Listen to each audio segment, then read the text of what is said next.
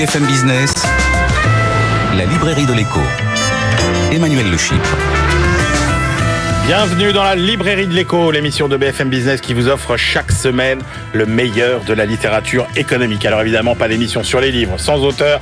Ils seront nos invités dans la première partie de l'émission. Et puis nous retrouverons ensuite nos critiques attitrés, Jean-Marc Daniel, Christian Chavagneux pour leur coup de cœur et leur coup de gueule. Nos chroniqueurs, Eva Jaco, Benaouda Abdelhaim pour les livres euh, d'ailleurs et les livres qui nous feront voyager dans le temps. N'oubliez pas notre compte Twitter, notre page Facebook. On démarre tout de suite avec nos invités.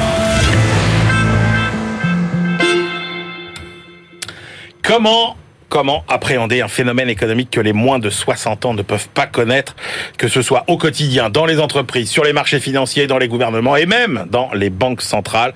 Je veux bien sûr parler de l'inflation. Alors quels sont ces ressorts? Comment la juguler sans éviter une catastrophe économique et financière? Quels nouveaux outils mettre en place pour réduire les grands déséquilibres qui fragilisent l'économie mondiale?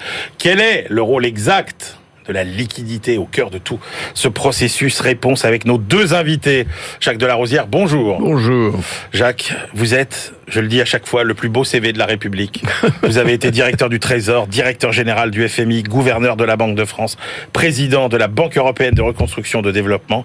Vous êtes aujourd'hui membre de l'Académie des sciences morales et politiques et euh, vous publiez En finir avec le règne de l'illusion financière chez Odile Jacob. Pascal Blanquet, bonjour. Bonjour. Pascal, euh, très heureux de vous recevoir. Vous êtes président de l'Institut Amundi, dont vous avez dirigé pendant 17 ans la stratégie d'investissement. Vous êtes aussi, euh, ça va si je dis un philosophe de la finance hein voilà, et vous publiez donc The Optimum Liquidity Theory chez Economica. Jacques Delarosière, je commence avec vous.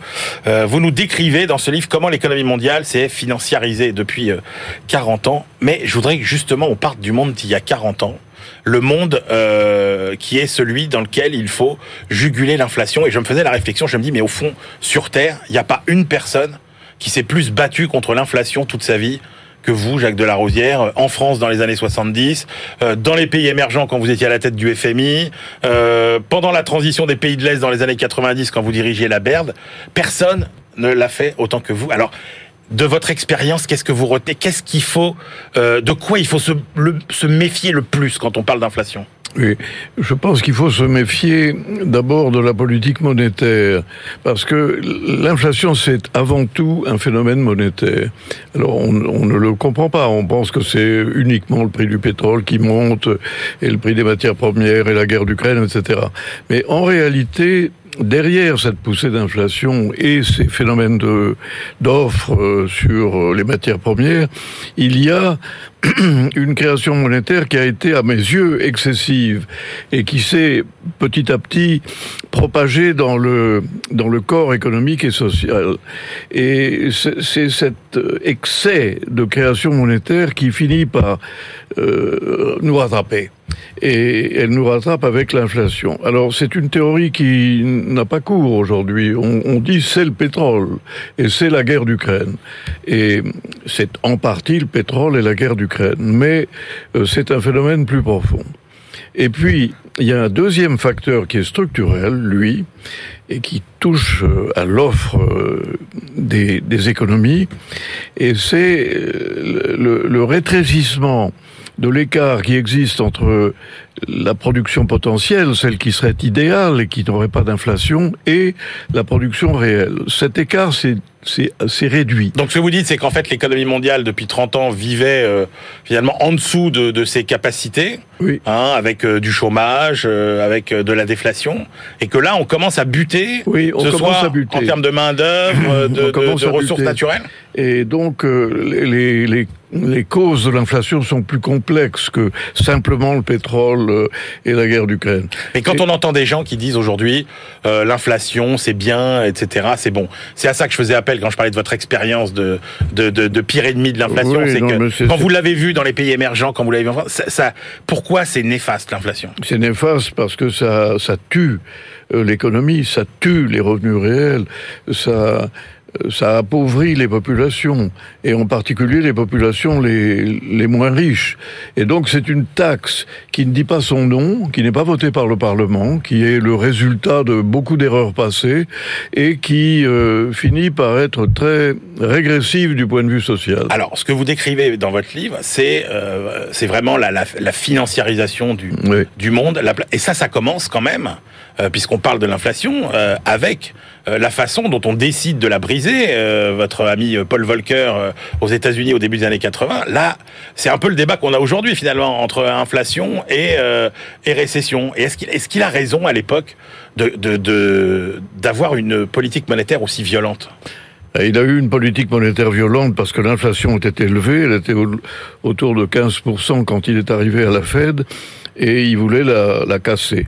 Et il a compris que les taux d'intérêt de l'époque, qui étaient autour de 8 à 10, étaient en fait des taux d'intérêt négatifs, puisque quand on Eh oui. défalquait 10 euh, Ouais. de 15, ça faisait moins 5 de taux d'intérêt réel.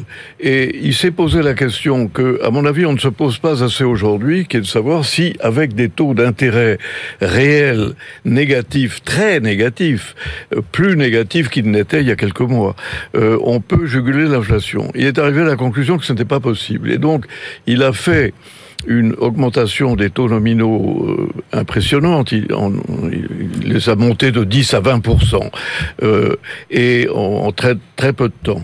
Et avec 20% avec une inflation à 15, il avait 5% de marge et il a en effet cassé l'inflation. Mais il a aussi créé une récession. Est-ce que ça n'est pas à ce moment-là, Jacques Delarosière, que commence la financiarisation de l'économie mondiale Mais oui, elle commence à ce moment-là, elle commence à la fin de Bretton Woods. Euh, moi, je me rappelle quand j'étais jeune fonctionnaire, j'avais qu'une seule préoccupation, c'est que le franc tienne sa position dans le- l'espace financier mondial. Et cette préoccupation a disparu à partir de 1971 quand Nixon a supprimé le régime des taux de change fixes et la convertibilité du dollar en or. À ce moment-là, plus personne n'était responsable de la valeur extérieure de la monnaie. Euh, Jacques Delarosière, petit fonctionnaire, il s'en fichait à partir de ce moment-là. C'était le marché qui ré- régnait et qui fixait la valeur des monnaies. Et ça a été une très grosse erreur parce que à partir de ce moment-là, on a dit je peux faire ce que je veux Eh oui. et je peux faire ce que je veux en empruntant de manière illimitée. D'où le ça. bouquin. Alors c'est ça, c'est-à-dire qu'en gros, on voit que dans les années 80, vous racontez très bien, finalement, on considère que le remède miracle à toutes les crises, Ben oui. c'est de la liquidité, de la baisse de taux d'intérêt, et à chaque fois de l'argent de plus en plus euh, facile. Alan Greenspan a fait ça euh, pendant, c'était, c'était, vous pouvez dire que c'était n'importe quoi hein, euh, à l'époque, euh. mais il l'a fait, et, et, et, et du coup, on se retrouve dans cette économie. Alors, vous donnez le chiffre absolument hallucinant, le bilan financier du monde, hein, c'est euh, McKinsey qui le, Oui, c'est McKinsey qui l'a calculé. c'est 18 fois le PIB mondial. mondial, le oui, bilan financier du monde aujourd'hui, c'est Et 18 il a fois. augmenté le PIB, fois, de- il a triplé depuis quelques années. Et, c'est un, c'est une, une sorte d'enflure phénoménale de la partie financière de l'économie. Mais avec le consentement des banques centrales, Jacques Oui, avec plus que le consentement, avec la collaboration active. Mais euh, ce que je voulais souligner, c'est que McKinsey arrive à une conclusion qui est terrible, c'est que les deux tiers de l'activité économique mondiale vont vers la valorisation des actifs financiers et un tiers va vers l'investissement et la valeur ajoutée réelle. Alors, euh, avoir une économie qui, aux deux tiers, sert les 10% de la population qui peuvent, eux, bénéficier de cette euh, enflure monétaire, c'est quand même une question soci- sociale et politique majeure. Vous avez une phrase, euh, Jacques Delarosière, qui est sur les banques centrales. Vous dites, avant, les politiques monétaires visaient la stabilité. Aujourd'hui, elles visent euh, la stimulation permanente. Oui, mais c'est vrai. Mais la stimulation permanente, c'est un oxymore. Euh, c'est une absurdité. C'est comme si vous étiez dans une voiture et que vous disiez je ne vais appuyer que sur l'accélérateur. Il vous arriverait très vite des, euh, des, ennuis. Et malheureusement, c'est une politique qui a été conçue comme ça. Et le, le, vecteur de cette erreur, ça a été le fameux 2% d'objectif d'inflation. Parce que pour des raisons structurelles qui sont dues aux importations en provenance de Chine, avec des très faibles salaires, la démographie mondiale qui euh, se prête difficilement à la croissance de, de la demande, avec ces phénomènes-là, l'inflation s'était calmée pendant des années. Mmh. Et elle s'était calmée à un taux d'équilibre qui était à peu près de 1%. Et ce 1% n'était ni de la déflation, ni de l'hyperinflation. Et c'était un équilibre qui était ce qu'il était et ouais. qui résultait des forces euh, structurelles Vous que j'ai évoquées. Et les banquiers centraux ont dit c'est insupportable ouais. que ce soit 1%. Il faut que ce soit 2%. Pourquoi? Parce qu'on a, on a prédit que ça serait 2%. Et c'est un chiffre arbitraire. Ça pourrait être 3, ça pourrait être 1, ça pourrait être ce que vous voulez. Et c'est un chiffre qui ne porte pas en lui l'optimisation de l'économie mondiale. Mais pourtant, on a dit, c'est insensé que l'inflation soit à 1%, puisque ce n'est pas notre théorie. Ce qui est dangereux, Jacques Delarosière, euh, vous dites, c'est qu'en fait, euh, euh, l'endettement, c'est l'illusion qui nous fait croire que nos excès sont normaux. Absolument. Et, et, et, et qu'en fait, plus grave encore, on compense des faiblesses structurelles et, pas des accidents ponctuels par euh, l'endettement. Oui, tout à fait. On finit par croire que la création monétaire, c'est de la création de biens et de services, alors que ce n'est pas le cas. C'est de la valorisation que l'on crée. Bon, comment ça se termine tout ça, Jacques Delarosière? Ben, Quand ça... la fin de la récréation va-t-elle sonner? Elle a sonné. Maintenant, c'est l'inflation. Et les banquiers centraux sont obligés de tenir compte, après l'avoir nié pendant un temps, de la réalité du phénomène, parce que le phénomène est très important et il est réel. Ce n'est pas que le prix du pétrole, c'est aussi la, réalité. Il y a, vous avez une inflation corps, c'est-à-dire qui, celle qui est débarrassée du, du pétrole et des produits alimentaires, qui est à 6% par an, ce qui est très élevé. Mmh. Et ce qui montre que ce n'est pas seulement un phénomène d'offre de, de, de, pétrole. Alors, euh, Pascal Blanquet, au cœur de votre livre, il y a la liquidité, euh, qui est au cœur de cette économie euh, financière qu'on vient de décrire. Alors, vous dites la liquidité, c'est facile à reconnaître, mais c'est pas facile à définir. Expliquez-nous ce, que c'est. Mais c'est vrai, c'est probablement le mot le plus utilisé euh, sur les marchés, dans l'économie. Euh, dans les médias et le moins bien défini en fait, source de confusion importante. Euh, il y a une version monétaire de la liquidité, euh, des agrégats de monnaie, le bilan d'une banque centrale, la macro-liquidité. Il y a une approche de micro-liquidité par les structures de, de marché. Il y a une approche économique. Les classiques disent la valeur précède l'échange et l'échange c'est la liquidité. Elle est toujours là. Les néo-keynésiens disent le contraire en fait. Euh, la liquidité précède la valeur. C'est dans l'échange hein, et dans une certaine circularité des prix qu'une valeur s'exprime en fait avec des phénomènes d'irrationalité, d'esprits animaux. Et puis enfin, il y a, euh, il y a sur les marchés, dont je me suis pas mal occupé, vous, vous le disiez, euh, euh, c'est non pas tant la, monnaie en tant que telle, un agrégat de monnaie, que sa vélocité en fait, hein, c'est-à-dire le nombre de fois que sont exécutées des transactions par unité monétaire. Et comme le hamster dans la cage, euh, euh, cette unité monétaire, elle peut tourner de plus en plus vite dans la sphère financière. Ça a caractérisé le précédent régime, qui était un régime de capital financier, caractérisé par une, inflation du prix des actifs. Et elle peut aussi tourner, comme le hamster, dans la sphère réelle. Et c'est ce qui s'est passé. Le phénomène a été retardé dans ses origines monétaires par notamment le rôle joué par la plateforme chinoise des accumulations de réserves par les banques centrales asiatiques. Mais là, d'une certaine façon, euh, ça a duré longtemps mais c'était finalement temporaire. Et l'inflation ressurgit. Mon point, et je le développe dans le livre, c'est que j'apporte à cette approche, en fait, par la, la, vélocité de la monnaie, un référentiel psychologique.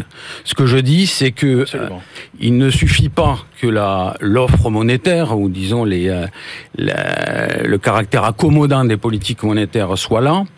Il faut que la vélocité de la monnaie accélère, et cette vélocité, elle dépend d'un référentiel psychologique, en fait. Et en gros, vous dites, il n'y a pas que le niveau des taux d'intérêt qui compte, non. ça, et, et, mais alors donc, c'est, euh, comment ça s'appréhende, ça, finalement? C'est-à-dire, comment vous le mesurez euh, quand, la, quand la vélocité s'accélère Ça veut dire quoi mais, si vous voulez, euh, quand la vélocité euh, accélère, il y a un référentiel psychologique en fait qui est où joue profondément des phénomènes de mémoire, d'oubli, et où il y a un temps psychologique en fait qui est différent du temps physique. Par exemple, euh, les périodes d'inflation sont des périodes d'accélération de la vélocité, de la vélocité, avec une dilatation de ce référentiel psychologique où, dans les périodes d'hyperinflation, une minute, ça vaut une journée de temps physique. Eh oui. Et c'est, c'est, c'est, c'est du temps psychologique qui s'accélère au fur et à mesure que la mémoire de l'inflation revient. Inversement, un phénomène de bulle, au sommet d'une bulle, il n'y a plus que de l'oubli, en fait. Il n'y a plus que de l'oubli, en fait. Et donc, euh, et d'ailleurs, la chute d'un marché, c'est un retour en mémoire d'un certain nombre de choses, en fait. Et, euh, Mais et donc, attendez, juste, je vous arrête là, Pascal Blanquet, parce que le moment qu'on vit est typiquement cet instant-là. Oui. C'est-à-dire qu'on est dans un moment où des gens qui ont moins de 60 ans ne savent absolument pas ce que c'est que, euh, que l'inflation. Et donc là, là, psychologiquement, il y a beaucoup de choses qui vont se jouer. elle se joue déjà, en fait. Hein. Euh, c'est un phénomène monétaire et psychologique, en fait. On a un point de départ, c'est un taux d'oubli maximal de l'inflation. Et progressivement, une mémoire de l'inflation qui est reconstituée mois après mois, après que chaque mois tombe un chiffre d'inflation élevé, que les médias, les réseaux sociaux euh, parlent. L'inflation est là quand on en parle, en fait. Hein. Et c'est un phénomène euh, euh, psychologique, en fait. Donc, c'est ça qui est en cours, en fait, et qui, qui est en lien avec les anticipations d'inflation. On anticipe le futur comme on se souvient et on oublie. Il y a une profonde analogie, analogie qui est, et donc là, cette course de vitesse qu'évoquait euh, Jacques, c'est une course de vitesse avec le, le retour en mémoire de l'inflation qui a un lien avec les, les, les, les anticipations. Et par ailleurs, il se trouve que vous, moi, Jacques, on a en mémoire des, euh, des banques centrales et des gouvernements, mais en particulier des banques centrales, qui, depuis 25 ans, n'ont euh, n'ont été qu'ac- qu'accommodants, en fait. Oui, mais c'est ça, Pascal Blanquet, qui est très intéressant. C'est que quand on voit le chemin parcouru intellectuellement par les banques centrales depuis 30 ans, je veux dire, il y a 30 ans, personne n'aurait pensé euh, au taux négatif, au quantitative easing. Euh, on a l'impression, et c'est exactement ce que vous dites sur euh, l'oubli total, c'est-à-dire que quand on entend le discours des banquiers centraux aujourd'hui, face à l'inflation, on a l'impression qu'on va devoir tout reprendre à zéro. C'est-à-dire qu'il va falloir inventer un nouveau discours, des nouveaux outils. On a l'impression de se retrouver plongé dans les années 70. Oui, oui, oui, c'est. D'ailleurs, c'est euh, moi en 2019, j'ai fait un article dans le Financial Times. Le titre était explicite, c'était The Road Back to the 70s en fait. hein. Il était un peu euh, un, peu provoquant. En fait, je pense que euh, le Covid est venu après et a accéléré en fait un certain nombre de tendances qui est euh, qui est qui étaient là en fait. Il y a beaucoup de points communs avec les années 70. Il y a quelques quelques différences en fait, mais, euh, oui. par quel canot euh, euh, la liquidité finalement se transmet euh, dans l'économie réelle à l'inflation Euh, Quand on regardait en fait les courbes de, de niveau de liquidité sur les marchés, les cours de bourse, on se disait en fait on peut chercher plein d'explications, mais c'est la liquidité qui est reine, c'est la liquidité qui explique tout. Oui. Alors, il faut distinguer la macro-liquidité de la micro-liquidité. C'est un des paradoxes de la liquidité. hein. C'est-à-dire qu'au même moment, vous pouvez avoir une expansion du bilan d'une banque centrale et une crise de liquidité de marché liée à des structures de marché inadéquates. On l'a, on on l'a, vu euh, euh, assez fréquemment. Pour ce qui nous concerne, en fait, on a des canaux, euh, si vous voulez, de qui sont allés, euh, si vous voulez, si on- de, de façon moi, je pense qu'on a eu 30 ans euh, d'expansion monétaire, en fait, qui a nourri d'abord un, canal de tra- un canal de transmission vers les marchés financiers. Mmh. Parce que la liquidité, enfin, au sens monétaire, elle est d'abord injectée dans les marchés financiers. Donc l'inflation, elle n'avait pas disparu, elle s'était déplacée. Elle s'était déplacée puisque cette liquidité injectée dans les marchés financiers peut y rester euh, bloquée, en fait. Il se trouve que par ailleurs, des facteurs un certain nombre de facteurs ont retardé l'apparition de l'inflation réelle, en fait, en particulier le rôle joué par la, Chine euh, dans, le, dans le système global, ce rôle change. Et donc libère d'une certaine façon euh, cela. Ensuite, ce sont des phénomènes de ce que j'appelais le hamster dans la, dans la cage, en fait. Hein. La- L'inflation est un, est un phénomène autocorrélé, auto-validant, euh, qui revient pas à la moyenne. Euh, un banquier central allemand disait qu'une fois qu'elle a quitté le le, tube de dentifrice, la pâte est difficile à, remettre dedans. Alors vous développez aussi, et c'est le titre de votre livre, euh, Pascal Blanquet, la théorie de la liquidité optimale. Hum. C'est quoi la, la, théorie de la liquidité optimale La liquidité peut être vue ce qui, comme ce qui vient se glisser entre le prix et la valeur, en fait. Parce prix, un prix, c'est pas la valeur, en fait. Et euh, la liquidité optimale, c'est la liquidité qui permet au prix de rester euh, dans un lien de cohérence hein, euh, d'ordre rationnel avec la valeur. Ce qui veut dire que lorsque la liquidité est trop importante ou va trop loin, eh bien vous avez des prix qui se démarquent de la valeur et c'est une bulle en fait. Et une crise de liquidité, à l'inverse, c'est la disparition de la valeur en fait, du lien à la valeur. On ne sait plus ce que valent les choses en fait. Et donc c'est euh, c'est et donc euh, c'est c'est ce que j'appelle la et, et c'est ce qui s'est passé finalement. La, le phénomène de liquidité a disjoint euh, dans le précédent régime, c'est un héritage en fait, un certain nombre de prix de la valeur. Mais maintenant, Pascal Blanquet, que l'inflation revient, j'allais dire, euh, euh, quitte à nouveau Wall Street pour revenir vers Main Street, comme on disait dans les années 70 concrètement, est-ce que c'est vraiment back to the 70s ou est-ce que compte tenu de tous les nouveaux canaux de transmission de la liquidité, les marchés financiers, l'organisation des marchés d'aujourd'hui, c'est pas celle des années 70. Euh, est-ce qu'on peut dire vraiment qu'on est dans une situation comparable? Et ça m'amènera à une question que je vous poserai à tous les deux, euh, chers amis, de quel conseil vous donnez aux banquiers centraux aujourd'hui? Jacques. Euh, ce que, ce que je donnerais comme conseil, c'est d'abord de regarder l'inflation termes réels, c'est-à-dire les taux d'intérêt que l'on remonte à coup, de 0,75 ou même de 1%, ce sont des taux qui, il faut les, les défalquer de l'inflation ambiante, qui est autour de 9%. Et vous avez donc des taux d'intérêt réels très négatifs. Qu'est-ce que ça veut dire? Ça veut dire que vous offrez de l'argent à des gens, à des acteurs économiques, en leur disant, ça ne vous coûte, non seulement ça vous coûte rien, mais ça vous rapporte du 7%. Et, et c'est une tentation très grande. Et les banquiers centraux devraient regarder euh, la valeur réelle des taux d'intérêt qu'ils produisent avant de dire que ils ont une politique très restrictive ou qui rentre dans le domaine de la neutralité. Aujourd'hui, quelle est la neutralité de la BCE C'est d'avoir des taux nominaux autour de 1%, alors que l'inflation est à moins 7, moins 8. Donc, les conditions monétaires que les banquiers centraux sont en train d'épouser sont des conditions ultra accommodantes. Alors, on ne nous dit pas ça. Moi, je vous le dis parce que vous me le demandez, mais, mais on ne le dit pas. Mais aucun de vous deux ne reçoit l'argument quand même du choc d'offres exceptionnel euh, lié à la crise sanitaire, lié à la guerre en Ukraine. pour moi, est-ce que l'inflation est durable? Oui clairement, et, euh, et, en particulier du côté de l'offre, au-delà des, des bottlenecks euh, de la crise Covid, on a l'héritage d'un sous-investissement de 30 ans dans la vieille économie. tous les deux. Dans la vieille économie. Euh, L'output gap, euh, il est comblé. Ben c'est lié, à, lié à ça. On, on vient d'un régime de capital financier, on va vers un régime de capital physique. Je pense que ça, c'est un grand, euh, un grand tournant et euh, parce qu'il y a des besoins euh, d'investissement massif euh, en lien notamment avec un certain nombre de biens publics euh, que sont la transition énergétique. Alors, est-ce qu'on a un vrai sujet d'inflation? Oui.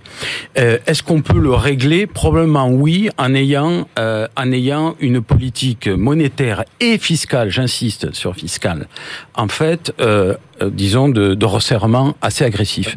Est-ce que c'est est-ce que c'est ce qui va se passer? Je ne crois pas. Je pense que euh, nous ne sommes plus du temps de, de Paul Volcker euh, ou d'Otmar Hissing euh, en, euh, en, en, Europe. Je pense qu'il y a un consensus plus large de société qui va émerger pour un compromis en fait de policy mix, c'est-à-dire politique et monétaire et politique fiscale plus accommodant que les discours guerriers qu'on entend aujourd'hui laissent penser.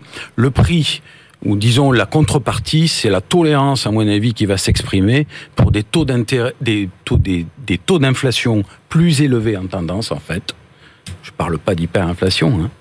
On voit même que les, les banquiers centraux eux-mêmes sont, sont pas à l'aise avec un objectif à deux. Donc, euh, je pense que c'est ce qui va se passer. Alors, est-ce que c'est les années 70 Probablement pas, mais en tout cas des points communs et un nouveau régime qui verra euh, à l'équilibre en quelque sorte la tolérance d'un niveau plus élevé d'inflation, une préférence pour la, la croissance nominale d'une certaine façon. Euh, euh, et, euh, et des taux d'intérêt euh, plus élevés à l'équilibre. Le mot de la fin, Jacques Delarosière, ce monde-là, il vous inquiète? On a cru que des taux d'intérêt négatifs allaient favoriser l'investissement productif et on s'est trompé. Ça a détruit l'investissement productif, d'où les problèmes d'offres qui sont derrière tout ça. Merci, messieurs. Je rappelle vos deux ouvrages, Pascal Blanquet, The Optimum Liquidity, théorie passionnant, c'est aux éditions Economica, et puis le livre de Jacques Delarosière, En finir avec le règne de l'illusion financière de la part de l'homme qui a le plus combattu sur cette planète l'inflation tout au long de sa carrière. J'aime à le répéter, Jacques Delarosière. On se retrouve tout de suite pour la deuxième partie de l'émission. BFM Business, la librairie de l'écho.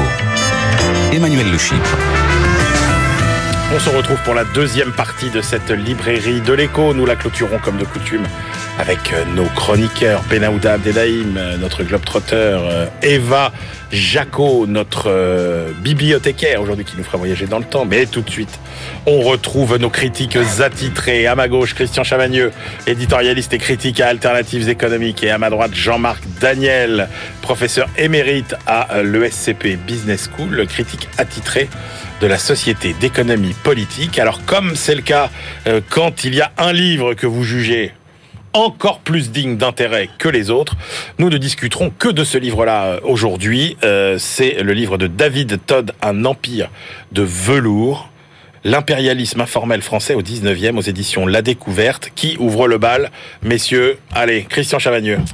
David Todd, qui sait, c'est donc un économiste historien euh, qui euh, prend son temps à écrire des livres parce que le dernier, ça fait une quinzaine d'années qu'il l'avait écrit, donc au moins pour écrire des ouvrages, il prend son temps. Euh, il y a une quinzaine d'années, il s'intéressait à la première moitié du 19e siècle et il essayait de montrer comment une culture du protectionnisme s'était développée en France. Ouais. On reste au 19e siècle euh, encore, et cette fois, on va du début du siècle, en gros, jusqu'à la guerre de 1870, et euh, il nous parle de l'impérialisme français. Alors quand on parle, quand on parle impériali- impérialisme français 19e, on pense à la conquête de l'Algérie Eh en oui, bien 1830, toutes La les conquêtes, colonisation, quoi. voilà, toutes les conquêtes territoriales de la Troisième Mm. République, la, la colonisation. David Todd dit attention, euh, au 19e, il y avait une grande puissance économique, l'Angleterre, industrielle, nous on l'était pas, et pourtant la France a su développer une sorte d'empire informel qui est Mm. passé par d'autres moyens euh, pour pouvoir euh, un petit peu dominer le monde comme le faisaient les Britanniques à partir de, de l'industrie.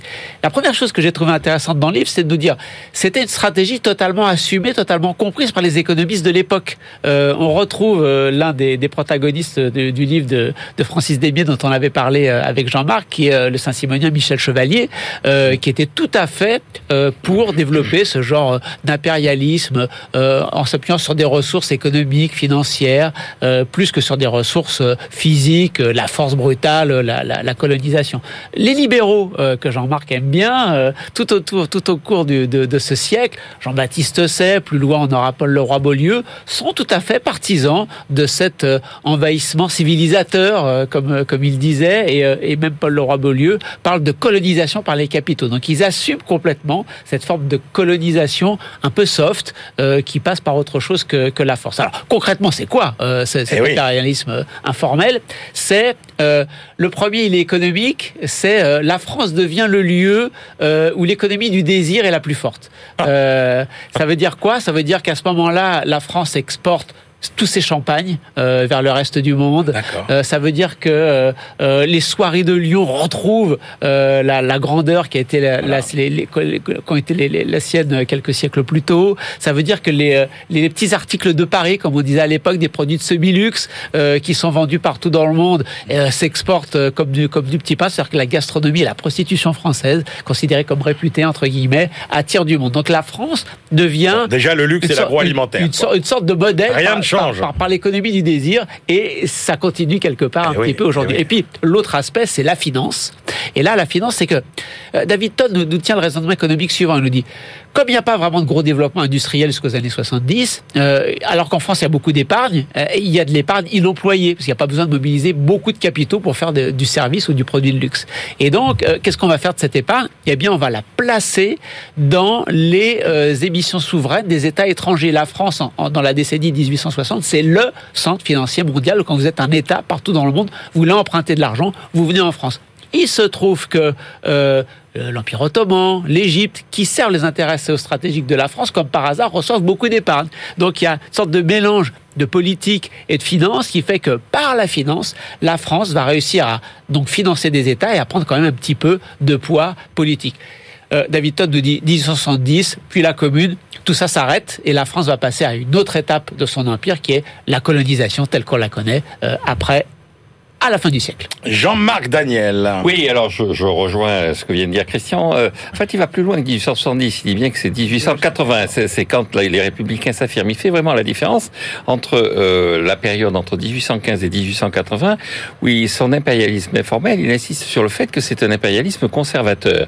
C'est-à-dire que le- la, la différence des républicains qui veulent envahir physiquement les Ouais. pays pour leur apporter quelque chose, la civilisation, la France devient la référence de tous les pays conservateurs réactionnaires face au libéralisme anglais. C'est-à-dire que la France, même si effectivement euh, le premier chapitre du livre parle des libéraux, d'ailleurs euh, j'ai pas exactement la même lecture de Benjamin Constant et de Michel Chevalier que lui et de Dominique Pratt aussi. Enfin, je, je trouve qu'il y a des choses où ils, tirent un peu l'interprétation qu'il fait de leurs écrits. Ça, vous savez faire, Jean-Marc, en histoire, tirer l'interprétation de votre côté. Donc, euh, ça oui, va. non, je pense que de l'esprit de conquête de Benjamin Constant n'est pas exactement ce qu'il nous raconte et, et ça s'appelle de l'esprit de conquête et de l'usurpation et donc c'est pas exactement ce qu'il raconte. Mais il y a donc il y a trois chapitres absolument passionnants qui sont effectivement ces chapitres où cette France devenue euh, le, le- le symbole de la réaction au niveau mondial fait euh, triple constat. Le premier constat, c'est qu'elle ne peut pas être l'Angleterre parce qu'elle n'a ni la même marine que l'Angleterre, Ouais.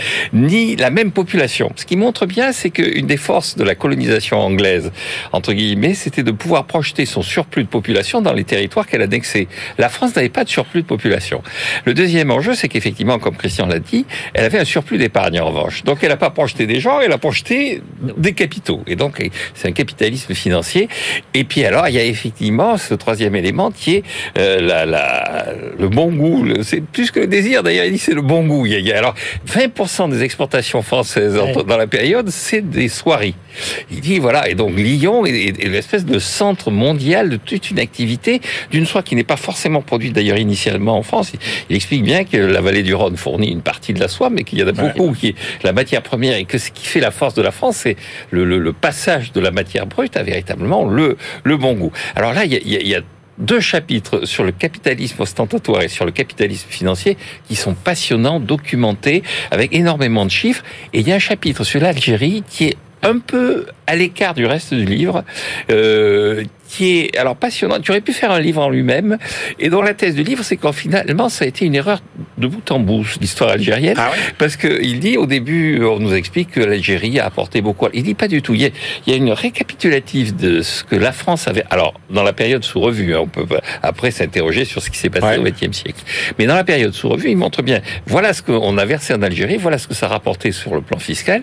Et il dit ça nous a coûté. Et il dit ça nous a coûté en hommes, ça nous a coûté en Ça, et ça n'a jamais été à la hauteur de, euh, de nos espérances. Il cite un auteur en 1836 qui imagine l'Algérie en 1876. Et donc c'est une espèce de, de paradis. euh, et, et quand on revient en 1876, l'Algérie c'est un pays qui est encore euh, largement en voie de développement, qui est assez dépendant des, de ce qui vient de la métropole. Et on ressort de tout ça un livre que, alors on a comparé de Francis Demier, je trouve que le Francis Demier était plus cohérent dans la, la démarche. Rappelez, rappelez le, le français, ce qu'il y a dans le français c'est- le Francis Demier, c'est sur l'histoire du, du, du- de l'idéologie et de, de protectionniste et libre-échangiste en France au 19e siècle, dont nous avons parlé, soulevant le même format qu'aujourd'hui, c'est-à-dire des livres importants. C'est un livre, donc je trouve que le David Todd a quelques faiblesses d'organisation, mais effectivement, ces trois chapitres, l'Algérie, le capitalisme ostentatoire et le capitalisme financier, c'est des vrais chefs-d'œuvre.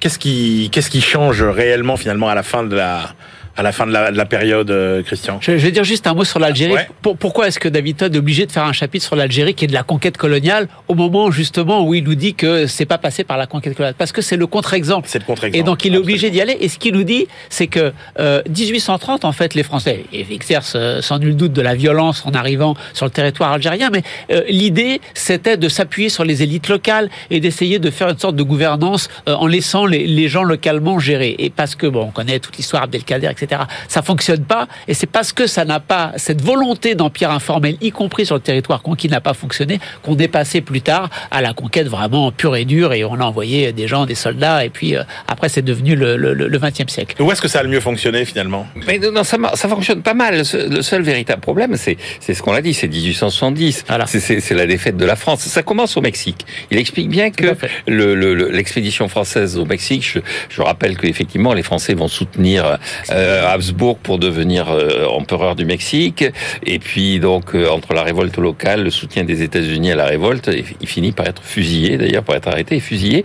Et en 1867, les Français quittent le Mexique. Il dit à partir de ce moment-là, effectivement, l'aura de la France décline. Puis ensuite, il y a la défaite de 1870. Et la commune. Et la commune. Et donc, la, la France, d'abord, cesse d'être le champion des réactionnaires, puisque c'est une république. Donc, ça angoisse les gens qui avaient pris l'habitude de se référer à la France. Et puis, euh, la- la- la- les républicains ont une sorte de besoin de colonisation. Et ce qu'il dit bien, c'est que le colonialisme au sens territorial, c'est les républicains qui le font parce que c'est Jules Ferry qui dit voilà, moi je, apporte Voltaire, la civilisation, Victor Hugo, alors que euh, sous les régimes précédents, notamment le Second Empire, il dit le Second Empire c'est l'argent de Zola, c'est c'est le capitalisme financier. Moi j'apporte euh, j'apporte de quoi acheter les dettes publiques de la Roumanie et de l'Empire ottoman. Et les républicains, est-ce qu'il y a derrière cette volonté euh, de s'accaparer des ressources naturelles, des matières premières euh D'abord, il en parle pas. C'est hors de là. C'est après. C'est après. C'est après la période qui. euh, Mais on peut pas dire ça. Non, je pense pas. Parce que, enfin, il, il- juste à un moment donné, il parle du congrès de Berlin. Vous savez, le, le congrès de Berlin, c'est le congrès où on partage l'Afrique. C'est et donc là, il y a cette formule. Alors, il le dit pas dans le livre, mais enfin, c'est une formule célèbre. Bismarck aurait dit, faisant en sorte que les Français oublient sur les rives du Congo les rives du Rhin. Et donc, il y a une façon de les renvoyer vers l'Afrique en leur disant, voilà, c'est fini, vous êtes plus la grande puissance occidentale, donc vous allez être une grande puissance coloniale.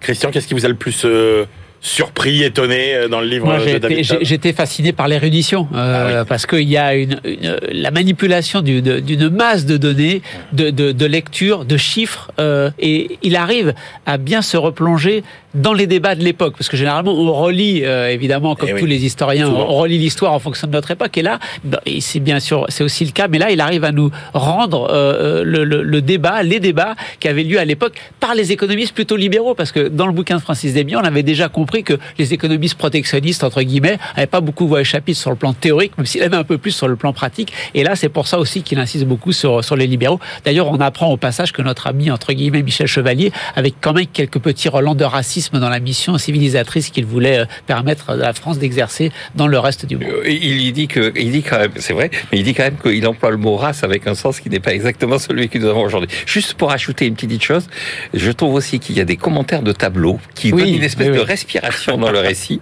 Il, commande des tableaux, notamment la visite d'une ambassade qui vient de, de Thaïlande, du Siam, fait, euh, chez, chez Napoléon III, et donc il commente le tableau de Jérôme. Je, je trouve que c'est assez astucieux et ça s'inscrit bien dans le livre. Merci euh, messieurs pour ce compte-rendu euh, enthousiaste et détaillé du livre de David Todd, Un empire de velours, l'impérialisme informel français au 19e, c'est aux éditions La Découverte. Allez, on retrouve euh, Eva Jacot qui nous parle du livre de notre regretté copain Bernard Maris sur Michel Houellebecq. BFM Business, la librairie de l'écho. Les livres d'hier et de demain. Bonjour Eva. Bonjour Emmanuel. Allez, aujourd'hui, vous nous parlez d'un livre euh, un peu particulier. Euh, c'est le livre qu'avait écrit euh, notre copain Bernard Maris sur Michel Houellebecq, Houellebecq économiste. Oui, exactement, qui paraît en 2014. Alors, selon euh, Bernard Maris, Welbeck, ce n'est pas un économiste, mais selon lui, euh, ses livres eh bien, décrivent les courants profonds de notre société. Bruno Le Maire les décrit également comme des sismographes de ce qu'est la société française d'aujourd'hui. Alors, Bernard Maris, euh, bon, il est économiste, hein, euh, voilà, il intervenait sur euh, nos antennes euh, notamment, chroniqueur, écrivain. Pourquoi est-ce que Bernard Marie s'était fasciné par Michel Houellebecq? Eh bien, il dit de l'auteur que personne n'a comme lui l'intelligence du monde contemporain, qu'aucun écrivain n'est arrivé à saisir le malaise économique qui gangrène notre époque comme lui. Alors, ce livre, Houellebecq économiste, c'est un essai contre l'économie. Selon Bernard Marie, cette discipline vide et ennuyeuse. Alors, le livre se divise en plusieurs chapitres. Il rapproche euh, les théories d'économistes euh, comme euh, Joseph Schumpeter, John Maynard Keynes, Charles Fourier ou encore Adam Smith avec les textes de Houellebecq. Alors on retrouve aussi les grands thèmes présents chez Houellebecq comme le libéralisme qui est au cœur d'extension du domaine de la lutte, l'individualisme et le consumérisme dans les particules élémentaires, l'offre et la demande de sexe dans plateforme, mais aussi la peur, l'envie, le progrès ou encore l'obsolescence programmée euh, qui euh, traverse toute l'œuvre de Houellebecq. Alors, ce qui traverse aussi toute l'œuvre de Houellebecq, c'est cette critique hein, du, du libéralisme, notamment. Oui, Bernard Maris parle à ce titre d'idéologie des individus libres luttant tous contre tous. C'est ce que euh, décrit dans Extension du domaine de la lutte. L'entreprise est un écosystème dont le personnage essentiel est le cadre. C'est le royaume de, je cite, l'asservi volontaire. Il faut se battre pour y survivre. Et Houellebecq raconte justement le processus d'individualisation de ses héros dans ses romans.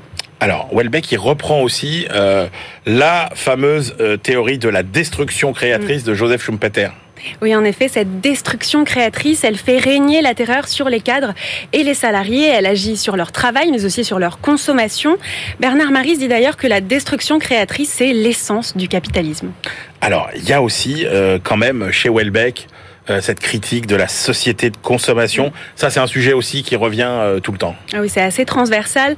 Houellebecq, justement, euh, dépeint l'aspect puéril du capitalisme et les consommateurs infantiles. Le supermarché, il fascine Ouais. complètement Houellebecq. Totalement, c'est vrai. Et je vous cite quelques, quelques lignes de, qui sont dans la possibilité d'une île. Donc, rien dans aucune autre civilisation, à aucune autre époque, ne pouvait se comparer à la perfection mobile d'un centre commercial contemporain fonctionnant à plein régime.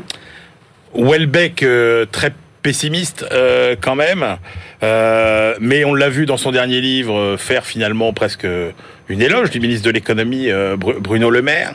Est-ce que finalement entre le, le Houellebecq lutte des classes du début et puis le euh, fan de Bruno Le Maire, il s'est pas embourgeoisé un peu Michel Houellebecq Alors en bourgeoisie, je ne sais pas, mais c'est vrai qu'on peut dire qu'il s'est qu'il s'est un peu apaisé.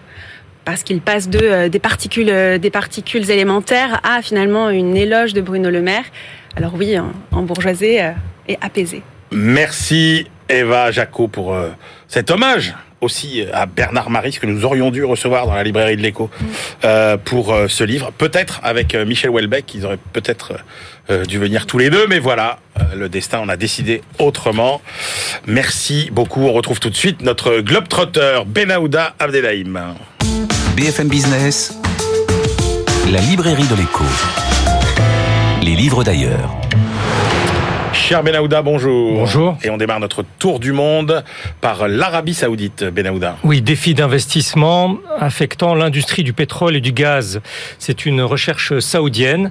Le PDG de Saudi Aramco, euh, la compagnie nationale des hydrocarbures, euh, a émis il y a quelques jours une mise en garde solennelle face au manque de capitaux injectés dans les infrastructures euh, de ce secteur. Pour lui, le sous-investissement y est chronique à travers le monde, alors même que les alternatives aux combustibles fossiles ne sont pas suffisamment disponibles. Alors ce rapport publié euh, au mois d'août euh, par le CAPSARC, le CAPSARC c'est le principal centre d'études pétrolières euh, à Riyad, euh, entend donner des éléments précis sur l'ensemble de cette chaîne de valeur. Deux analystes évaluent euh, ici des, les investissements dans cette industrie euh, à l'échelle mondiale. 26 milliards de dollars de plus cette année. Or, la projection présentée comme euh, indispensable pour satisfaire la demande, c'est 140 milliards supplémentaires d'ici à 2025. Donc le rythme actuel paraît euh, nettement en retrait.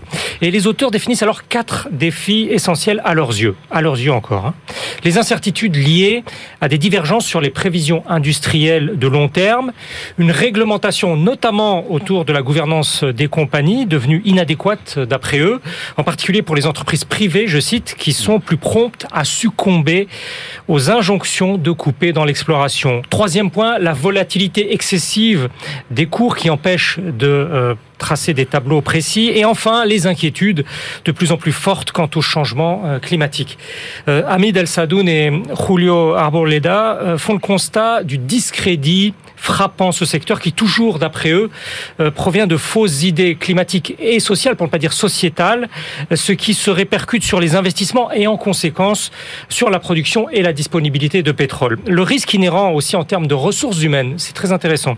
Attirer et retenir les talents techniques dans cette industrie pétrogazière Ouais. devient un problème tout à fait majeur, y compris en Arabie Saoudite, euh, où une enquête d'opinion présentée euh, montre un intérêt des travailleurs désormais inférieur pour les hydrocarbures et la pétro et les pétrochimie par rapport au secteur du tourisme, des télécoms, du BTP et même ouais. des énergies renouvelables, euh, comme si la partie euh, là aussi était euh, pratiquement perdue, y compris chez le premier exportateur de pétrole au monde. Le partenariat Russie-Iran, Benahouda, alors là, diagnostic clair, il n'y a pas de partenariat Russie-Iran. Alors, certains analystes euh, américains et européens euh, accréditent ces derniers temps la thèse de la formation d'un axe Ouais. tout à fait stratégique euh, Iran-Russie, ce qui n'est pas pour déplaire au passage à Téhéran et à Moscou. Mais ici, l'économiste iranien euh, Esfandiar Batman Relic, basé à Londres, et qui veut prouver qu'il n'en est rien ou bien pas grand-chose euh, d'un point de vue géoéconomique. Il dirige la fondation Bourse et Bazar et son point de vue a cela d'instructif qu'il n'a pas un caractère militant dans un sens ou dans l'autre. Pour l'auteur, la méconnaissance des Russes du contexte économique et social iranien est restée tout à fait semblable en fait à celui à cette à la méconnaissance par les Européens, euh, quitte eux aussi à recourir au dénigrement systématique. Il cite à l'appui entre autres un entretien de l'ambassadeur de Russie euh, à, à Téhéran, un quotidien iranien, où le diplomate s'énerve et brandit euh, une importante créance impayée. Les échanges commerciaux en 2021 entre les deux pays euh, ont, quoi qu'il en soit, atteint 4 milliards de dollars. Mais 4 milliards de dollars, c'est euh, euh, trois fois moins que l'Irak, c'est huit fois moins que la Turquie. Et on parle beaucoup de part et d'autre de résistance solidaire aux sanctions occidentales, sauf Ouais. que la coopération industrielle et financière qui doit sous-tendre cette solidarité ne se met pas encore en place, Euh, à moins que l'accord préférentiel conclu en 2016 ne se transforme enfin en traité complet de libre-échange entre les deux pays, ce qui n'est pas encore à l'ordre du jour. Mais est-ce vraiment souhaitable, nous demande l'auteur, dans leur propre intérêt national, aussi bien euh, à la Russie qu'à l'Iran L'auteur en doute. Il pointe l'écueil d'une sophistication industrielle qui est en fait au même niveau. Il prend les secteurs Ah ouais. d'automobile, de l'électronique grand public, euh, de l'électroménager, euh, qui sont orientés vers les marchés intérieurs et qui pourraient euh, s'auto s'auto détruire les- l'un l'autre. Ils sont par ailleurs concurrents frontaux dans un des domaines tout à fait clé pour les deux pays, c'est la pétrochimie, notamment vers les, les marchés asiatiques. Alors l'économiste iranien juge ainsi qu'il y a encore un manque de confiance réelle, un- une conscience culturelle mutuelle euh, insuffisante, et puis des incitations à travailler ensemble qui ne sont pas là. La politique peut dire oui, mais en tout cas, euh, l'économie dit C'est non. une autre affaire. Oui, absolument. Ah là là là là, les quelques élus, nouveau regard sur les investissements directs étrangers européens en Chine. Et Dieu sait si c'est de plus en plus compliqué d'investir en Chine. Tout à fait. Alors, le ministre allemand de l'économie, euh, euh, qui vient d'accueillir une réunion ministérielle du G7, Ouais. a parlé de mettre fin à la naïveté envers la Chine. Alors, voici pour l'intention politique, une fois encore. Et quant aux faits économiques, jusqu'ici, on peut se pencher avec grande utilité sur cette étude euh, que sort Rhodium. Rhodium, c'est un fournisseur de recherche euh, américain très bien implanté et de très longue date en Chine. Et ces bases de données, euh, ils font tout à fait référence. Il en ressort qu'une poignée seulement de grands noms euh, industriels allemands mènent en fait les, flux d'investissement direct euh, étrangers euh, européens vers la deuxième économie mondiale. Entre 2018 et 2021, BASF, le chimiste, Daimler et Volkswagen, les euh, constructeurs automobiles, ont représenté en tout le tiers. Alors, il va se révéler difficile maintenant de réduire la voilure. En une décennie, on apprend aussi que l'Allemagne est passée de 34 à 43% des IDE de l'Europe en Chine. Donc on est loin de la naïveté euh, dont parle Robert Abeck. Si on, on élargit aux Pays-Bas, au Royaume-Uni et à la France, Ouais. on est là pas loin de 90% de ce qui provient d'Europe. Donc là aussi, c'est très concentré. Et ça tourne toujours davantage autour de cinq secteurs seulement Euh, l'automobile, l'agro-industrie, euh, la chimie, la grande consommation et la pharmacie biotech. Euh, Agatha Kratz et ses collègues mettent euh, aussi en exergue deux phénomènes le gel de tout nouveaux grands projets industriels européens en Chine depuis euh, le début de la pandémie, Ouais. et puis une désaffection euh, croissante de la part des PME européennes. Elles envisagent le risque d'investir en Chine avec nettement moins d'entrain qu'auparavant et c'est documenté ici. Les experts de, de Rhodium entrevoient aussi un hiatus croissant entre les sièges sociaux en, en Europe et puis leurs unités opérationnelles en Chine. On ne pense pas de la même manière. Merci beaucoup, Benahouda Adedaïm. Allez, c'est l'heure de nos ultimes choix. BFM Business, la librairie de l'écho. Les livres de la dernière minute. Jean-Marc Daniel, quelle est votre ultime sélection pour aujourd'hui Eh bien, ce mois de septembre où la rentrée universitaire est à l'ordre du jour, je recommande le livre d'Emmanuel Combe, Précis d'économie. On en est à la 16e édition et donc chaque édition est euh, complétée, actualisée. C'est un livre de référence. Je le dis avec d'autant plus euh, d'amitié pour Emmanuel Combe que j'ai moi-même fait un livre concurrent et que euh, il a largement dominé le marché par rapport au mien. Donc, et je le comprends parce que c'est vraiment un livre remarquable. Donc, Se faire play vous honneur, Jean-Marc. voilà. Donc, euh, euh, achetez mon livre, mais n'hésitez pas à acheter celui Mais d'Emmanuel ça Combe. s'adresse à qui euh, concrètement Alors ça s'adresse essentiellement aux étudiants, aux étudiants de premier cycle, D'accord. de, Premier cycle de- d'économie. de- de premier cycle Ok. économique, de licence ou de prépa aux, aux écoles de commerce, et puis aux, aux curieux parce que c'est écrit dans un français très agréable. Christian Chavagneux, votre dernier une grosse enquête de l'ONG Global Witness, vous savez que la Chine est le premier producteur de ces fameuses terres rares dont Ouais. on a besoin pour nos produits Absolument. électroniques, pour relais éoliennes aussi. Et euh, c'est malheureusement euh, euh, produit dans des conditions environnementales désastreuses. La Chine a fermé plusieurs mines pour des raisons environnementales, mais elle reste, elle veut conserver son leadership. Où est-ce qu'elle va chercher les métaux? Eh bien, c'est ce que montre cette enquête. Elle va dans l'ex-Birmanie, le Myanmar actuel, et exploiter ces terres rares dans des conditions totalement illégales et désastreuses sur le plan social et écologique. C'est une, une enquête que vous trouvez sur le web, extrêmement bien euh, illustrée, richement illustrée. Ça vaut la peine d'aller regarder. Eh oui, c'est le problème des terres rares. C'est pas qu'elles sont rares parce qu'il y a plein d'endroits où il y en a, mais c'est les conditions d'exploitation que beaucoup de pays ne veulent pas euh, accepter. Bah moi, j'ai choisi un livre alors qui va vous peut-être vous dérouter. L'économie et les sciences sociales selon Picsou. Voilà, c'est écrit par Thierry Rogel, c'est aux éditions de l'étudiant. Alors attention, c'est pas un cours d'économie en BD pour euh, pour les enfants, euh, etc. Non, c'est plutôt euh, un décryptage de l'univers Picsou, comment finalement cette caricature du capitaliste, euh, du capitalisme constitue un peu une remise en cause de l'Amérique urbaine et euh, du capitalisme euh, des 30 glorieuses. Et en fait, je me suis dit, parce que moi quand j'étais petit, on avait le choix entre Pif Gadget et Picsou. Alors on disait, oh Pif Gadget, c'est les éditions Vaillant, c'est euh, les communistes, euh, etc. Et donc C'était vrai. et- et- oui, C'était vrai. Oui, sauf que ce qu'on découvre euh, à la lecture de l'économie, ou ce qu'on conclut de la lecture de l'économie et les sciences sociales selon Picsou, c'est que le vrai message anticapitaliste, en fait, il n'était pas dans Pif Gadget, Il était dans- il était plutôt dans les aventures de Picsou avec cette caricature de, de, de capitaliste et de capitalistes aussi, et de riches. Voilà, c'est la fin de cette librairie de l'écho. On se retrouve la semaine prochaine. Et d'ici là, bien sûr, bonne lecture.